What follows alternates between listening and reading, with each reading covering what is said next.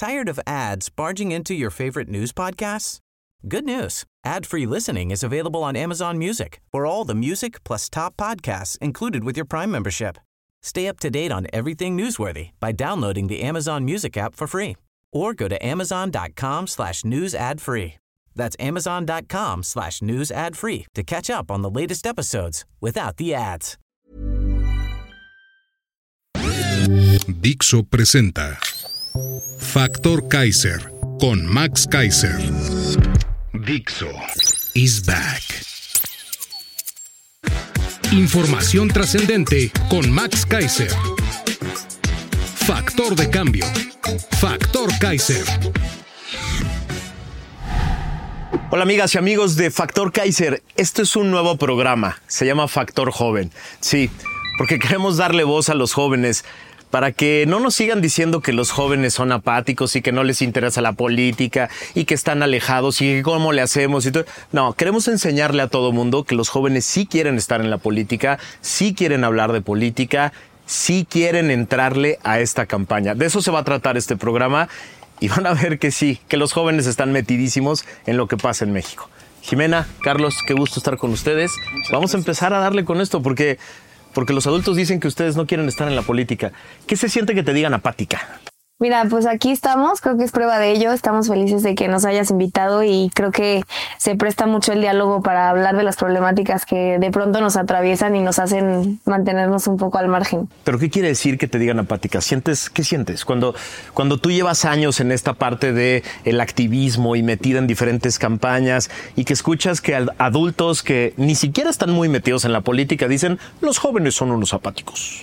Creo que parte de que no han podido reconocer que ha habido una exclusión histórica eh, en estos espacios públicos y de toma de decisiones hacia la juventud. Y por supuesto que eso entonces hace que los jóvenes no nos sintamos partícipes ni siquiera tomados en cuenta eh, pues de estar en, en, en, estas conversaciones. Porque si nosotros yo siempre he dicho que tiene que ver con los ejemplos y pongo pongo de ejemplo a las mujeres eh, es muy difícil que le preguntes a una niña de 7 años que quiere ser de grande y que te conteste que quiere ser futbolista profesional.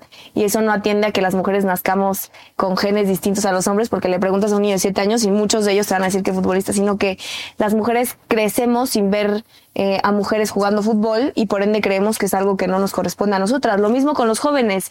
Eh, vemos a diputados, gobernadores, etcétera, eh, pues de mayores de 40 años haciendo política y creemos que es algo que todavía no corresponde a nuestro momento de vida. El presidente es un chamaco. 68, que es un chamaco. Sus pareciera. Y entonces no sé, el chiste es que no se ve. O sea, durante muchos años han estado excluidos, por lo menos desde el punto de vista de imagen, y eso es lo que hace que no sientan ganas de estar. Sí, yo creo que es uno de los de las raíces que finalmente a la juventud se nos ve como eh, un factor importantísimo para el día electoral, para el día D de las elecciones, para salir a votar, llenamos mítines políticos, pero más allá de eso, la conversación de la, del involucramiento de la juventud se acaba. Entonces, si quieren los adultos y bueno, si reconocen los adultos la importancia de que haya jóvenes en estos espacios, porque además somos quienes tenemos ideas innovadoras, pues partamos de esta exigencia constante y continua de que tiene que haber más jóvenes haciendo política desde los espacios públicos. Carlos, tú y los tuyos son unos apáticos, te dicen los adultos. Todo el tiempo, todo el tiempo. Primero, gracias por invitarnos. Estamos felices de estar aquí. ¿Cómo nos va a interesar la política? Bueno, empieza también desde nuestras casas. Los papás que es fútbol, no fútbol, en la mesa no se habla ni de fútbol, ni de religión, ni de política. Son las tres cosas más interesantes de lo que hay que hablar. De política te, empiezan a hablar cuando vas a cumplir 18 porque tienes que ir a votar. ¿Y por qué no antes? Decía Jimena, no tenemos quien nos represente ni siquiera en las cámaras. Si, si, una persona de 65 años, y no estoy en contra de nadie de 65, me habla a mí, probablemente no le voy a entender. Probablemente me va a dar un término que no voy a entender. Si un joven de 25, 30 años, que está un poquito más cerca de mi generación, me empieza a hablar a mí, probablemente, bueno, más bien, seguramente me voy a involucrar mucho más. Y cuando dicen no nos interesa la política, si no nos interesara, no habría tantos jóvenes ahora hablando de política. Que sí, que sí tienen la culpa los papás, sí la tienen. Porque, ¿y qué es lo que vamos a hacer? ¿Qué es lo que tenemos que cambiar para este 2 de junio? Yo sí veo que los papás, primero, sí hablar de política. A ver, las cosas no están bien. Todo lo que pasa en política tiene, todo lo que pasa en nuestras vidas tiene que ver con la política. Empezando porque, pues si te cuesta tanto conseguir una vivienda, ¿por qué? Es por política. Si no estás encontrando trabajo, ¿por qué es? por política. Si vas en la calle y el transporte público, bueno, te tardas cuatro horas en llegar a tu casa, ¿por qué es? Por una mala política. O sea, todo tiene que ver con la política y hay que entenderlo. La política está mucho más cercana a la gente de lo que piensan. Hoy en día el reto para los adultos, ya nos están poniendo nuestro reto, que son los 45 millones de votantes de los 18 a los 39. Si nuestra tarea es salir a votar, la tarea de los adultos es que antes del 2 de junio le hablen a sus hijos de política y no solamente si tienen 18, desde que tengan 15 años para que se preparen para el 27. Ponte tú que no son apáticos, pero les vale madre el país, dicen los, los adultos. No les importa, ustedes están en otras cosas. Están preocupados por influencers, por eh, el mundo del espectáculo, por eh, los conciertos, por les vale madre el país. ¿Qué, se siente que te digan eso y qué respondes a eso? Yo creo que eh, justamente tiene que ver con esta percepción de que los adultos empiezan a preocuparse por la juventud haciendo política cuando se acercan los periodos electorales. Es decir, su narrativa es que dónde están los jóvenes el día de la elección. Pero los jóvenes están haciendo política todo el tiempo, porque como decimos las mujeres feministas, lo personal es político. Y si hablamos de cualquier movimiento latente y vivo hoy en el mundo de causas, son encabezados por jóvenes. Te pongo un ejemplo, medio ambiente, Greta Thunberg. Este, Greta Thunberg, por ejemplo, el movimiento feminista está latente en el mundo porque miles y millones de jóvenes salen todos los años a salir a marchar, pero ahí sí nos estigmatizan. Esa no es la política a los que ellos están acostumbrados, pero la política es siempre, la política es algo de todos los días, la política es cómo nos comportamos en comunidad, la política son nuestras exigencias, nuestras narrativas. Entonces, sí hay jóvenes haciendo política, como el nombre que te acabo de mencionar y como muchos otros movimientos que están hoy vivos en, en el mundo entero gracias a este, a este dinamismo y a esta audacia de la juventud de salir y exigir. Pero si ellos se refieren a por qué no el día de las elecciones los jóvenes salen a emitir un voto, pues tiene que ver con que entonces la narrativa tiene que empezar a cambiar y tenemos que empezar a nombrar qué sí es la política, ¿no? Para que los jóvenes entiendan que ellos ya están haciendo política, están haciendo política en su universidad cuando deciden entrar a algún proceso interno de sociedad de alumnos, están haciendo política cuando se quejan de por qué los precios están tan elevados, están haciendo política cuando hablan de la problemática de medio ambiente, etcétera. Pero entonces, cuando podemos transmitir ese mensaje a la juventud de que todas y todos hacemos política, independientemente de que lo creas o no, pues ya sería más natural para ellos entender que también el proceso electoral es algo que nos corresponde, porque nosotros nos alejamos bueno, muchos jóvenes se alejan al sentir que ya eso de las elecciones, ya eso que parece como otro mundo, que parece como de los que estudiaron eh, abogacía, economía, gobierno, etcétera, pues ya no lo sientes tan tan tuyo, tan tan que puedes participar otra vez por la falta de ejemplos. O sea, no les vale madre su país. No, no les vale madre. Yo creo que no se ha abierto la narrativa para que ellos entiendan que también son parte de, de, este, de estos procesos que ya parecieran más politizados, que sí son, política es todo, pero digamos que el tema electoral ya son procesos más politizados. Yo creo que, que si logramos cambiar la narrativa y les decimos que eh, el voto es un proceso más, un trámite más de todo lo que implica hacer política, muchos jóvenes sentirían que ellos ya son parte de, de, este, de esta construcción del espacio público. Son unos tibios y frágiles, me dicen las generaciones nuevas no, no, no, tienen, no tienen carácter, no le entran a, los, a los, grandes temas con, fuerza y vehemencia. La generación cristal, ¿no? Que le dicen. Pero primero, no, no puede ser. a ver, es una, es una generación diferente. Es una generación de tecnología, de redes sociales. Te aseguro que cualquier joven que nos está viendo ha visto por lo menos una publicación de política. Algún amigo suyo que juega a ser político, porque todos nosotros hemos jugado a ser políticos y a grabar y a hacer. Si nosotros hacemos contenido, por ejemplo, si a mí me ven 400 personas, pues de esas 400, 100 se dedican a la, a la política y los otros 300 son amigos míos desde kinder. Seguramente o habrá algún video que digan, bueno, pues ya tanto que habla este güey, voy a ver qué es lo que dice, ¿no? Van a decir, esto está pasando con el tren Maya. Ya me ha pasado que gente me escribe y me dice, está cañón, yo no sabía esto. Y, y empezamos con temas del tren Maya. Hoy también muchos de los jóvenes pues, nos hemos escondido también detrás de las redes sociales. Es algo que existe. Lo vemos en Twitter. O sea, en Twitter tú pones algo y ya te están amenazando de muerte y ni te conocen, porque así es. Nos hemos escondido en eso. Pero la política va mucho más allá. Como decía Jimena, tú haces política hasta en tu casa, hay democracias en tu casa cuando dicen, ¿y a, dónde quieren ir a comer mañana? Unos van a querer pizza, otros van a querer tacos, ¿no? Pero desde ahí hacen política porque hasta votan, ¿no? Si son cuatro, pues ya valió. Pero, pero el problema es que veamos la política como algo cotidiano, como algo de todos los días. Hablabas tú de que vayan y que el 2 de junio vayan a votar y que se empiece mucho antes. Claro que se tiene que empezar mucho antes, pero ¿cuáles van a ser? Estamos a, bueno, hoy van a salir las propuestas de las candidatas y del candidato, pero digo, nosotros ya, ¿Cuál? nosotros hoy, hoy van, bueno, no sé cómo se llama, pero el candidato del, el, el nuevo, el nuevo, de lo de lo nuevo, que diría Alfaro, que cayó en lo absurdo. Eh, van a salir las propuestas.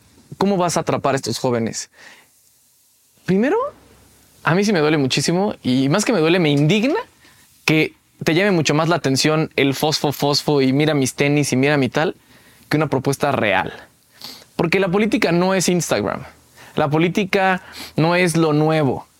Seamos muy honestos. Los partidos políticos son la vía para llegar al poder. Y dicen, yo odio los partidos políticos. Todo el mundo lo dice, ¿eh? Y hasta nuestros papás. Y, ay, que los partidos políticos. A ver, vamos a dividir las cosas.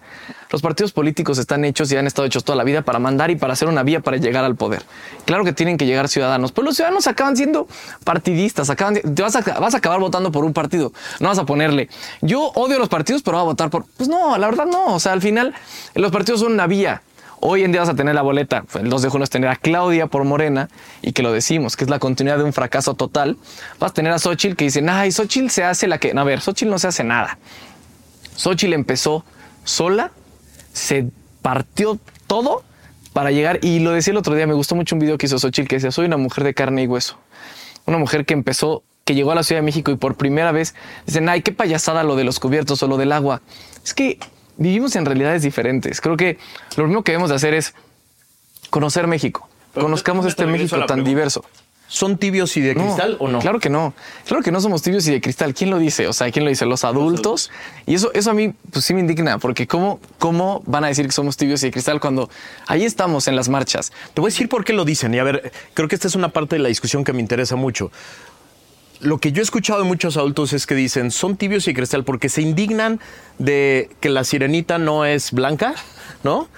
Pero, pero, pero no de los temas de política reales, no de las cosas duras, de los desaparecidos. ¿Es cierto eso? ¿Los, los, los jóvenes están en lo banal y no en lo importante?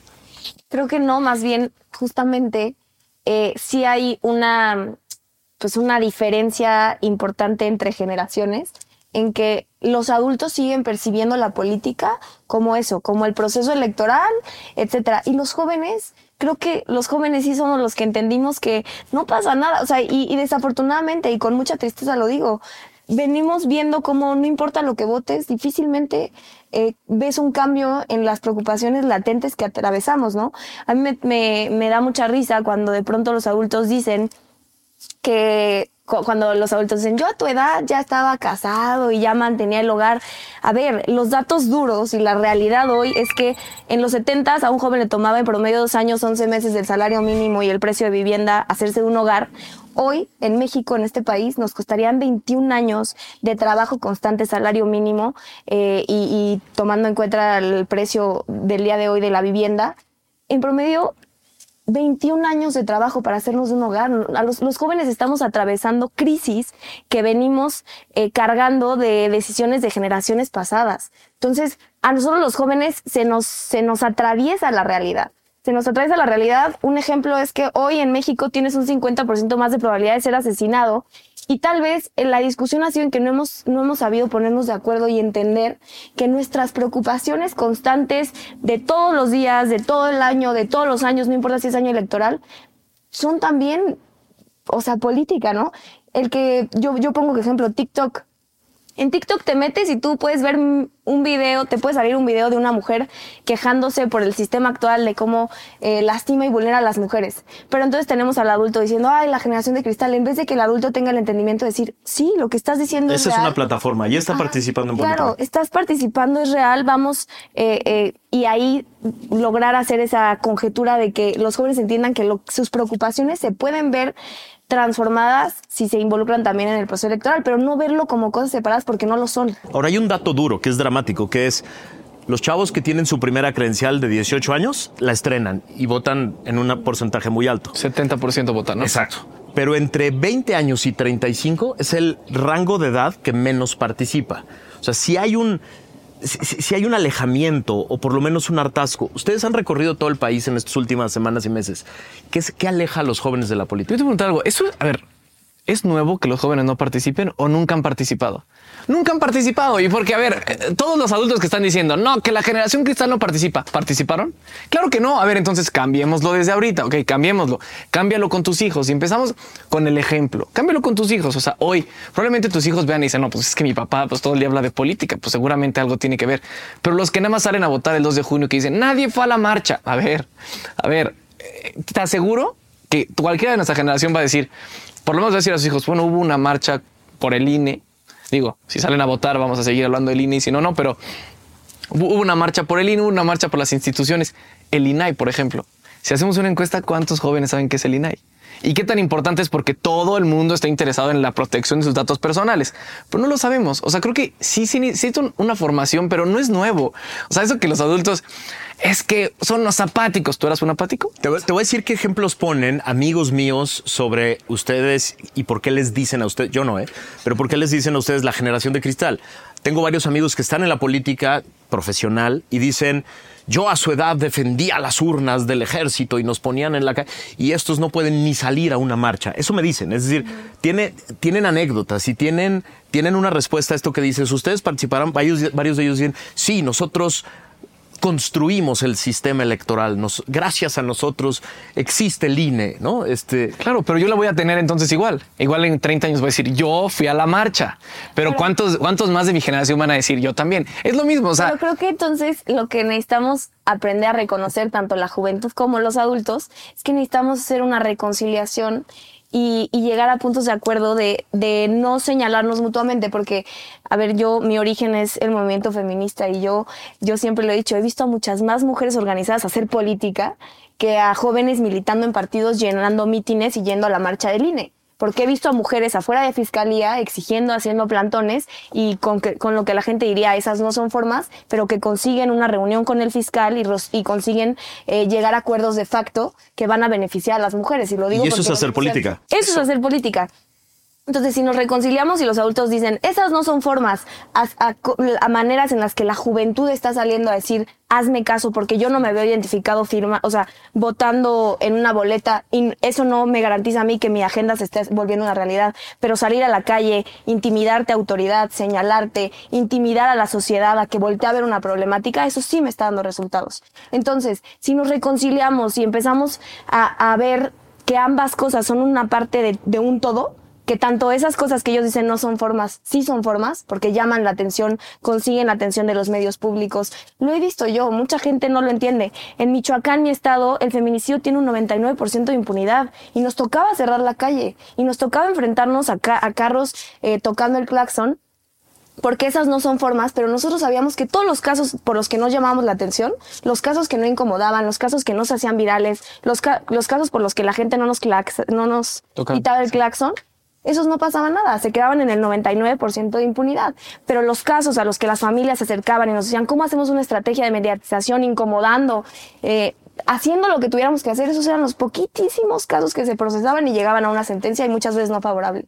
Entonces, si los adultos empiezan a entender que esas cosas que hacen los jóvenes también son hacer política y en vez de señalar, ustedes no hacen política, esas no son formas, entendemos que es una parte del todo y llevamos la conversación a que eso también se tiene que ver traducido el día de las elecciones, creo que estaríamos del otro lado. Pero, pero es igual, o sea, y regreso a lo mismo.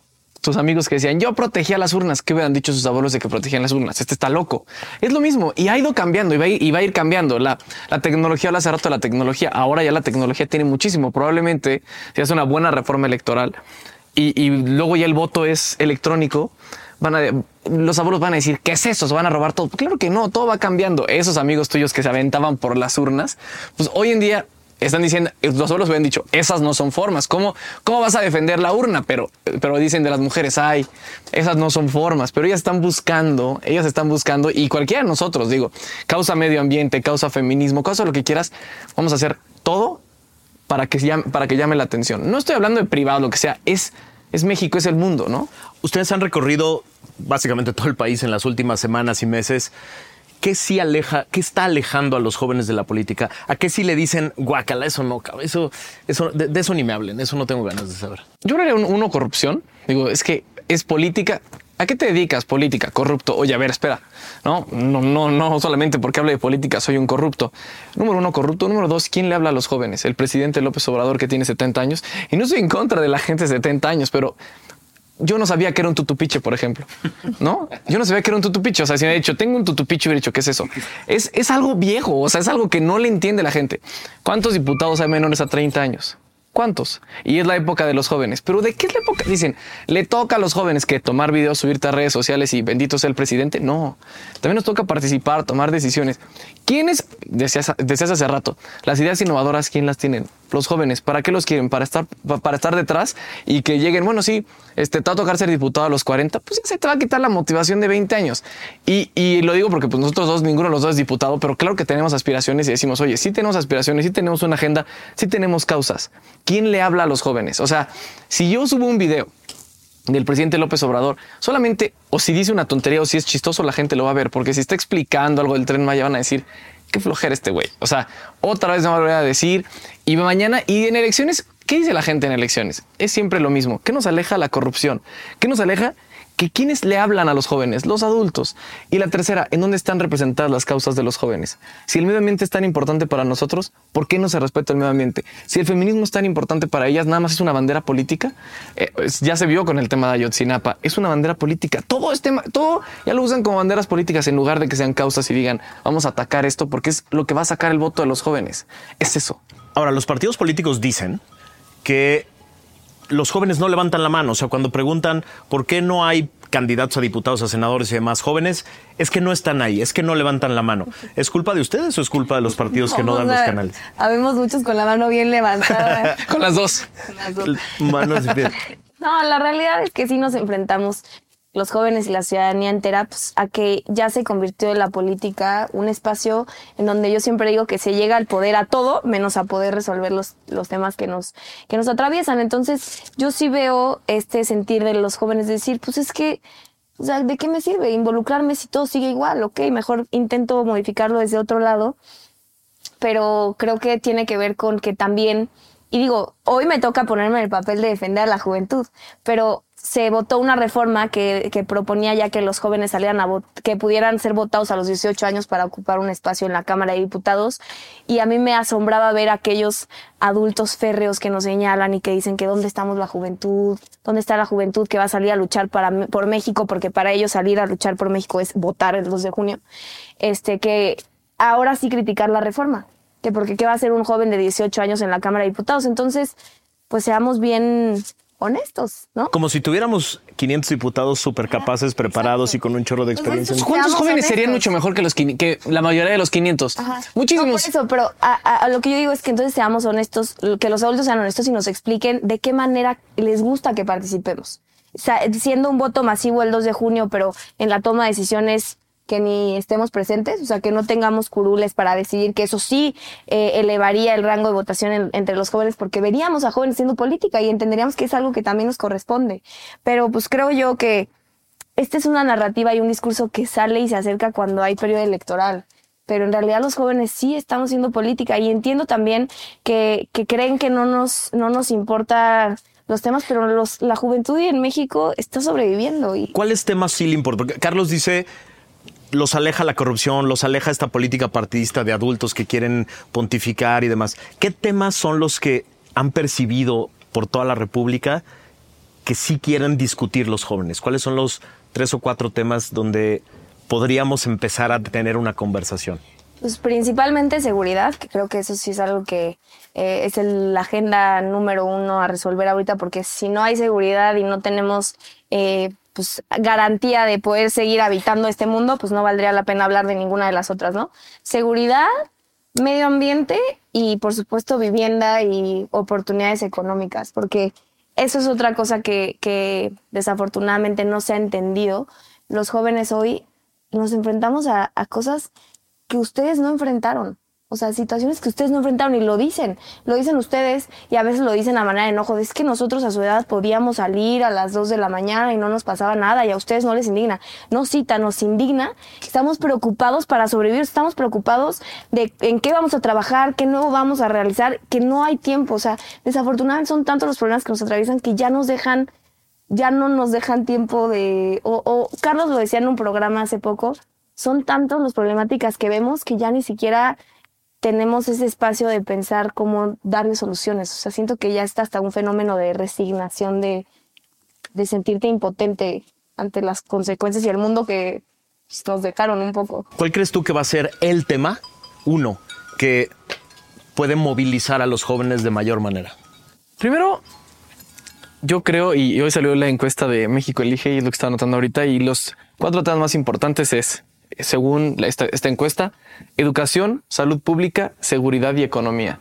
Educación porque, a ver, ¿cuánto? Eso es algo que las universidades, ¿cuántos jóvenes? Y el otro en el debate que estuvo muy bueno de Marx Arriaga contra Aurelio Nuño y, que se agarraron y se dieron con todo. Pero a ver, ¿cuándo ha sido no ha sido de vital importancia para ningún gobierno la educación y sí es de vital importancia. ¿Cuántos jóvenes se han salido de estudiar? ¿No? Lo segundo, salud pública. Hay muchos que tienen que dejar de estudiar.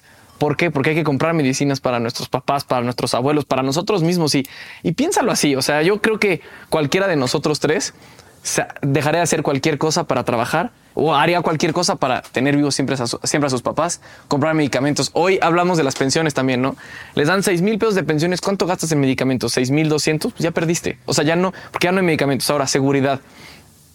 Si a los, a los chavos que sacan su INE a los 18 van a poder ir a un bar, a un antro, van a poder ya este, comprar alcohol. Y, ok, a ver, no vas a poder hacer nada de esas libertades de los que tanto te presumen si no tienes seguridad. Y los papás decía, hace poquito Xochitl decía que ella se pone muy nerviosa cuando sus hijos salen, aunque sus hijos ya están grandes. Pues claro, vivimos con miedo. Es un México con miedo. ¿Cuál es la respuesta? Necesitamos una estrategia de seguridad fuerte que digas, esto, esto vamos a hacer y van a estar seguros, porque sí, la seguridad sí nos preocupa. Cualquiera de nosotros, tú tienes hijos. ¿Crees que ese sea el game changer? O sea, lo, lo que va a hacer que jóvenes digan A o B?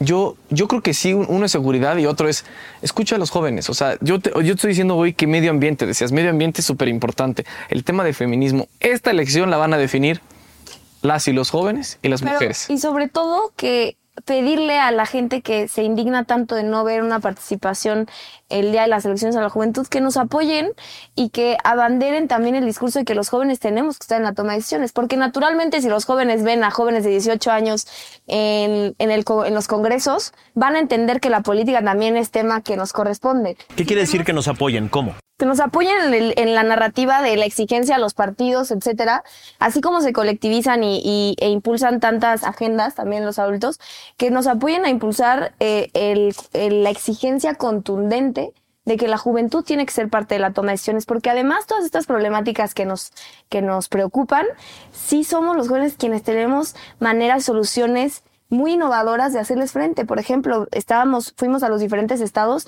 y es muy difícil que un joven te, te proponga resolver el tema de la seguridad desde un enfoque punitivista. O sea, los jóvenes ya entendimos que ensanchando códigos penales, tipificando nuevos delitos, difícilmente le damos solución a las problemáticas de inseguridad, ¿no? En los delitos de la mujer tenemos años aumentando eh, más las penas, tipificando nuevos delitos en esta materia y la violencia hacia las mujeres sigue al alza. Entonces, los jóvenes ya están proponiendo cosas que tienen que ver con el tejido social, con la prevención del delito, con la modificación de roles entre, en, sociedad, el tema de medio ambiente. Entonces, los jóvenes tienen un enfoque muy distinto a, los adultos de hacer política y yo siempre he sido una fiel defensora de que la experiencia de la adultez, pero estas nuevas ideas y este dinamismo de la juventud van a ser eh, el match perfecto para hacerle solución a estas problemáticas. Entonces, apóyennos a exigir la participación de los jóvenes, pero en el ejercicio real del poder. Que los jóvenes podamos hacer política, pero no hoy, hoy en el mundo entero creo que ni siquiera podemos hablar del 1% de jóvenes haciendo política en el mundo. O sea, hoy los jóvenes no están haciendo política, entonces por supuesto que ellos no se sienten invitados a salir a votar porque creen y ven, ven que eso es cosa de adultos. Tus nos quiere decir plataformas, espacios concretos, puestos de poder. Claro, y, no estoy hablando, y, a ver, eh, estaba también en la encuesta de México Elige, dice que el 73.5% de los jóvenes que se, que se informa lo hacen en redes sociales. O sea, hoy lo que hablábamos, ya el mundo ya cambió, la tecnología ya cambió. ¿A quién le vas a hacer más caso tú? ¿Al ¿A Barlett? o a un amigo tuyo que está en el poder. Eh, no, no, no, estoy hablando de que tienen que ser influyentismo mismo, no, pero ya es una nueva generación, es una nueva. A ver, ¿qué necesitas para ser político? No, es que no tiene la experiencia de robar ¿Qué es lo que quieren? O sea, que ya esté acostumbrado que sí, la verdad, yo trabajé con López Obrador, con Peña, con Calderón. Ah, ya nada más por eso es un narco corrupto. A ver, a ver, vamos poco a poco, ¿no? Claro que hay que abrirles espacios. ¿Qué necesitamos? Qué bueno que los medios de comunicación sabemos que hoy están cooptados por el poder, pero que los medios de comunicación abran espacios para jóvenes. Que esos, esas mamás que mandan, porque mi mamá lo manda, de buenos días, de piolín y todo eso, pues también además de eso, pues manda una, manda algo de jóvenes. Oye, mira, a me ha tocado ver, miren este chavo, qué bueno es hablando, ¿no? Hace poquito llegó un video de un chavo que estaba hablando de hay que salir a votar por tal y por otras cosas. Eso hay que, hay que empezar a difundir, hay que ayudar, hay que, hay que hacer a estos jóvenes parte de decirle, oye, a mí sí me interesa que mi próximo gobernador sea joven. A mí sí me interesa, y lo decías hace ratito, Jimena, decía, oye, ¿qué onda con el tema de o sea, el 1% participa en política, de los jóvenes participa, me refiero en la toma de decisiones. Vamos a ver cuál es el promedio. Imagínate que hagamos, vamos a hacer el promedio para el próximo programa de qué edad tienen los diputados, ¿no? A ver, el diputado, eh, a, mí, me gusta mucho porque la diputada más joven del Congreso Federal es Carla Ayala y tiene 24 años, algo 25. Y el diputado más viejo, o no más viejo, más, grande de edad, que también es brillante, es don, Augusto Gómez Villanueva, del mismo grupo parlamentario. Él le lleva a ella 70 años. O sea, es en serio, él, tiene 94. Él tiene 94 años. O sea, y él para comunicar y, y, me tocó una vez en el Congreso que, que estábamos, era ya de madrugada y él se quedó todo porque estaba acostumbrado decir, no, no, no, este es mi trabajo. Y él se quedó las 26 horas de la sesión y a las 5 de la mañana nadie había pedido subir. Él dice, si no sube nadie, subo yo. Pero, a ver, no estoy diciendo, y seguramente don Augusto va a llamar la atención mucho más que Ignacio Mier, ¿no? Pero a lo que voy y, y con todo esto es, hagamos que los jóvenes participen en medios de comunicación, hagamos que los jóvenes participen, démosle voz, que vayan a elecciones, no los manden a perder, decía los partidos, bueno, yo sí voy a mandar jóvenes, este, como la, alianza te va a mandar esta palapa, pues lo vas a mandar a perder y nada más lo estás haciendo por cumplir. No, mándalo a competir, mándalo a competir a lugares donde pueda tener un crecimiento, ¿no? Y eso es lo que quiso disfrazar Movimiento Ciudadano de nuestro candidato es joven. No, a ver, volvemos a lo mismo, ¿no? Tu candidato es joven, pero tu dirigente, o sea, ya voy a meterme a grillas, pero tu dirigente estuvo en la cárcel, tu dirigente era el, mejor amigo de López Obrador y bueno, tu candidato joven ya estuvo en tres partidos, no es, no, no es nuevo, no es nuevo. Y otra vez regresando la política no es redes sociales, la política es causas, la política es calle, la política no son tenis fosfo. La política es mucho más de eso. La política es salir, territorio, redes sociales, aire, tierra. No, no todo es, miren en dónde estoy hoy y mira qué me puse. No, ya hay que, claro que ha ido cambiando la tecnología y hoy las elecciones sí son tecnológicas y todas las campañas va a ser mucho de tecnología, pero también hay que darle voz a esas personas que nadie los está escuchando. Vamos cerrando el programa porque este es el primero y nos podríamos alargar aquí un rato, pero el chiste es que, que nos acompañen cada semana. Entonces, la política joven no es nada más, incluyan a cierto grupo de edad de tal a tal. La política joven es mucho más que un rango de edad, ¿cierto? Por supuesto, la política joven es el día a día, la política joven son las causas, son los movimientos que estamos viendo en el mundo entero que están transformando agendas. La política joven son los jóvenes que se reunieron a convocar a marchar por el INE y que estuvieron etiquetando a las y los diputados pidiéndoles que no, que votaran en contra de la reforma. Ahí está la juventud, pero tengamos este entendimiento de, de hacerlos sentir parte pues, del espacio público, porque finalmente los, a mí me, la impresión que me da es que dicen que no nos interesa la política porque no cumplimos con su expectativa que es que participen en el día de las elecciones. Cuando logramos entender y hacer esta reconciliación de que los jóvenes ya están haciendo política, lo que falta es que les den los espacios para que ellos se sientan invitados a participar en procesos electorales, vamos a estar del otro lado. Creo que sí, como decía Hoy me toca defender a la juventud porque sé que somos las juventudes quienes tenemos ideas innovadoras, sé que somos las juventudes quienes estamos enfrentándonos a un sinfín de problemáticas, quienes las entendemos y pues falta eso, falta que, que nos apoyen a pedir espacios, pero espacios reales, porque hacer política no es salir a votar, eso también estamos muy equivocados si lo entendemos así. Ser política es estar en la toma de decisiones y como digo siempre, que los jóvenes lleguemos al poder para sí poder y romper con estos pactos políticos de las generaciones pasadas de impunidad, de corrupción, de influyentismo, que los jóvenes lleguemos a, poder entender que ese espacio también, desde ese espacio también podemos impulsar nuestras causas, porque hoy nos sentimos más cómodos impulsándonos, impulsándolas desde la calle, desde lo digital, a, en estos espacios de toma de decisiones y tiene que ver con que con que no nos han permitido estar ahí. Y no es regálame un espacio, porque estas mesas chafas donde se buscan equilibrios chafas de uno y de otro para que, para que estén todos y llenar el requisito, de eso no se trata. No es regálame un lugar para que, para que llenes el, el, el requisito de equilibrio. Es abramos espacios de diálogo. Y, y, de eso se va a tratar este programa. Carlos y Jimena van a ser los, los permanentes y vamos a estar trayendo aquí a una mujer que esté muy interesada en el tema feminista o en el tema del medio ambiente, a una persona que esté muy interesada en el tema de la salud, a otra. O sea, vamos a escuchar muchas voces, pero no vamos a hacer este equilibrio chafa de solo porque eres joven y solo porque eres del otro lado te vamos a invitar aquí. Aquí vamos a invitar a las voces que tienen algo que decir. No es regalar un espacio. No, claro que no. Y muchos dicen, es que la democracia es que salgas a votar. Democracia es todo. Ya lo habíamos dicho. Democracia empieza, es hoy y no acaba el 2 de junio. La democracia es hoy y acaba el día que ya no vives. O sea, todos los días hay que estar eh, con las instituciones, hay que estar motivándonos. Ahora, tú político, ¿quieres llamar la atención de los jóvenes? Escúchalos, siéntate con ellos, pregúntales qué necesitan, cúmpleles, súbete a tribuna y habla de los problemas de los jóvenes. Tú político, ¿quieres que voten por ti, que te acompañen jóvenes? ¿Cómo se vería si el candidato al que sea, para no decir nada, se baja de su camioneta con jóvenes? Y va con jóvenes platicando, invita a jóvenes diferentes, va a las universidades, los escucha. No solamente uses a un joven para que te tome fotos, eso no es. Y no estamos pidiendo de, a ver, este está guapo, que sea diputado. No, o este habla bien, que sea diputado. Claro que no. hoy estamos hablando de, hay que ganarse los lugares y es por méritos. Es, a ver, ya recorriste tu municipio, ya recorriste tu colonia, te toca ser regidor, te toca ser concejal, empieza poco a poco. Esos son los espacios que hay que abrir. Y no solamente es, es por, porque, o sea, yo lo que es que tú decías regalar. Muchos piensan que los jóvenes les están regalando. No, no.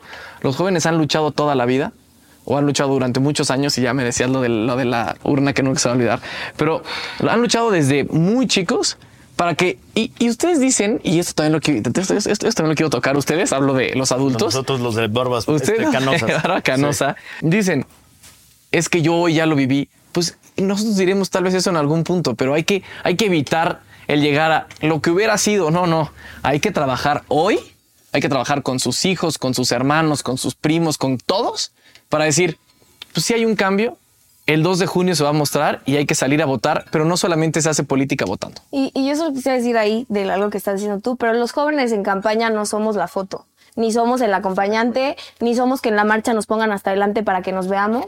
Los jóvenes en política somos los que tenemos, o sea, como lo decía, los que tenemos propuestas, ideas, los que nos atraviesan problemas y tenemos, hemos progresado y hemos estudiado cómo hacerle frente a estas problemáticas. Los jóvenes en política tenemos que estar en la toma de decisiones. Entonces, o sea, yo ahí sí difiero un poco. No, no que nos escuchen y no que nos sienten, a, porque eso es lo que hacen ahorita. Que, que tengan el compromiso de saber que, que en una Cámara de Diputados tiene que haber representación de todos. Y naturalmente somos el 40% de, del, el padrón, del padrón electoral, pero no solamente de eso, sino de la sociedad mexicana, pues debería haber el 40% de jóvenes haciendo política.